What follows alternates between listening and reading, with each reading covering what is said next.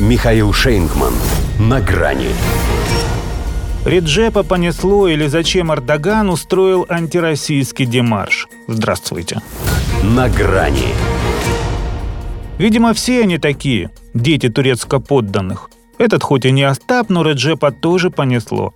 Он же не только укро-упырей освободил, слишком переоцененных, чтобы уделять им отдельное внимание. Это был нарочитый антироссийский демарш в ассортименте. И Крым у него аннексированный, причем с таким надрывом об этом сообщил, будто действительно лично у него. И борьба украинского народа с агрессией у него справедливая, и вступление Украины в НАТО у него заслуженное. В общем, пользуясь присутствием подле себя одной киевской мерзости, Эрдоган, казалось, сделал все, чтобы Владимир Путин брезговал даже смотреть в его сторону. Кроме одного. Заявил, что очень надеется принять у себя в августе уважаемого президента России. И так искренне заявил, что удивительно, как еще не продолжил, что тогда, дескать, я все ему объясню. Он, похоже, реально полагает, что не сделал ничего, что доставило бы Путина отказаться от визита.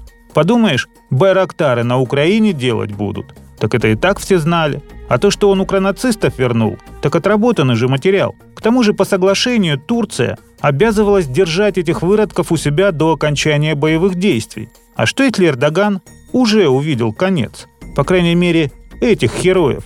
Стоит им лишь вновь оказаться на фронте.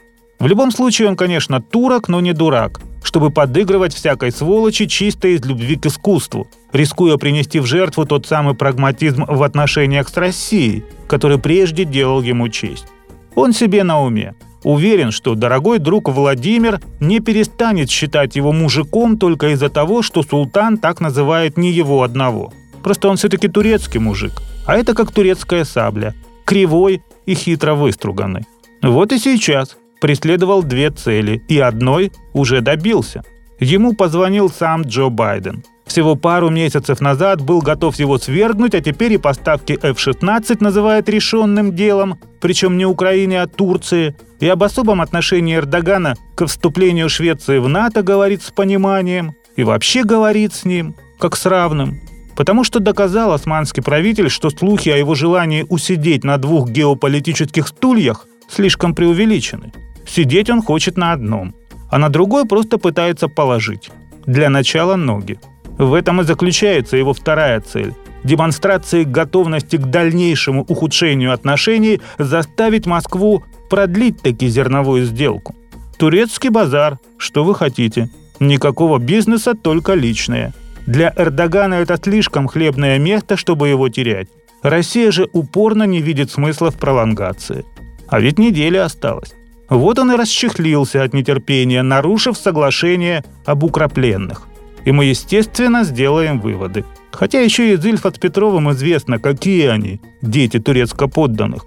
Из этого графа Монте-Кристо тоже не вышло. Придется переквалифицировать его в управдомы. А это уровень румынских пограничников. До свидания. На грани с Михаилом Шейнгманом.